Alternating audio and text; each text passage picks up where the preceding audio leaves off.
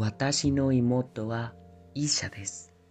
毎日妹の赤い車で両親の家から静岡病院まで行きます。静岡病院は大きい病院です。そしていい病院です。妹はいつも食堂で昼ご飯を食べます。食堂は1時から2時までとても賑やかです。食堂の食べ物は美味しいですが高いです。それがいつも弁当を持ってきます。